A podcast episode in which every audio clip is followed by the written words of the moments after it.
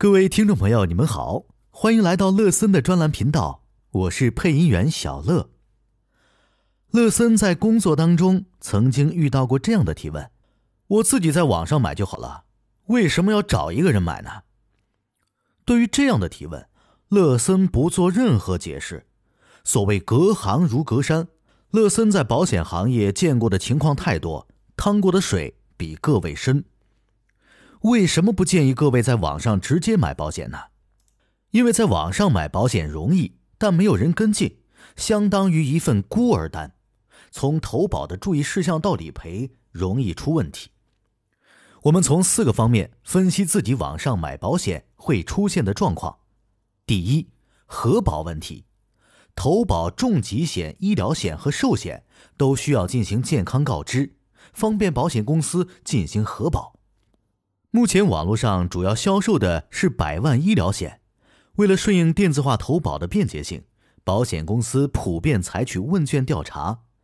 但即便是这样一份看似简单的问卷调查，对于没有医学背景的普通消费者，能真正完全理解是有一定的困难。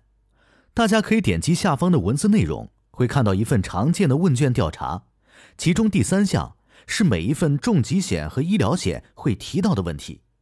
那么问题来了，最近两年健康检查中，血液检查是否有异常？有的人对于这个问题不能理解到位，比如肝功能检查也是一项血液检查，如果肝脏转氨酶有异常，医院只会在体检报告里写上。肝功能异常，而不会写血液异常，这会让部分人在投保的时候没有意识到自己存在不符合的项目，即便想投保，也需要通过人工核保通道才有可能正常承保。另外，重疾险对于身体有明显状况的被保险人，还会再做一份单独的问卷调查。第二，理赔问题，在工作当中。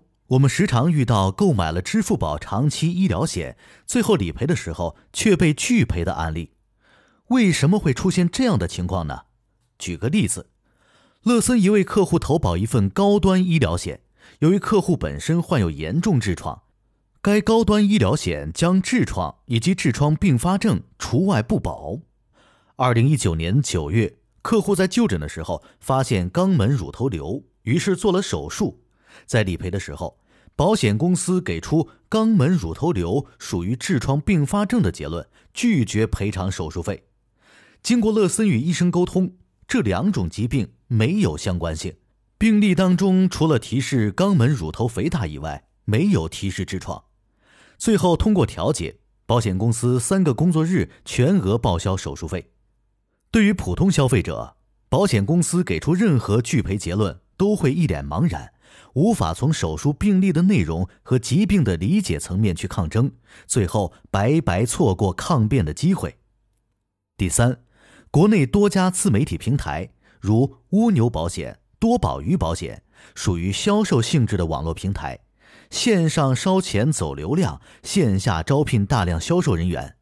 一方面集中炒作某款保险产品，另一方面在销售考核指标下，人员流动性极高。没法保障专人售后和理赔服务。第四，线上和线下产品的保费都是一样，每一款产品都必须在银保监会备案一个产品名。然而，为了迎合网络销售的特性，每一款产品在网络平台上会出现一个不一样的网名，如达尔文重疾险，其正式名称为三峡人寿福爱相随重疾险。同一款产品。无论是通过网络平台，还是代理人和经纪人，其保费必须是一样，不会出现网络平台更便宜的情况。既然是一样的保费，为什么要选择没有人跟踪服务的平台？难道理赔出了问题还要自己去学一遍保险吗？好了，本期节目就到这里，欢迎订阅收听。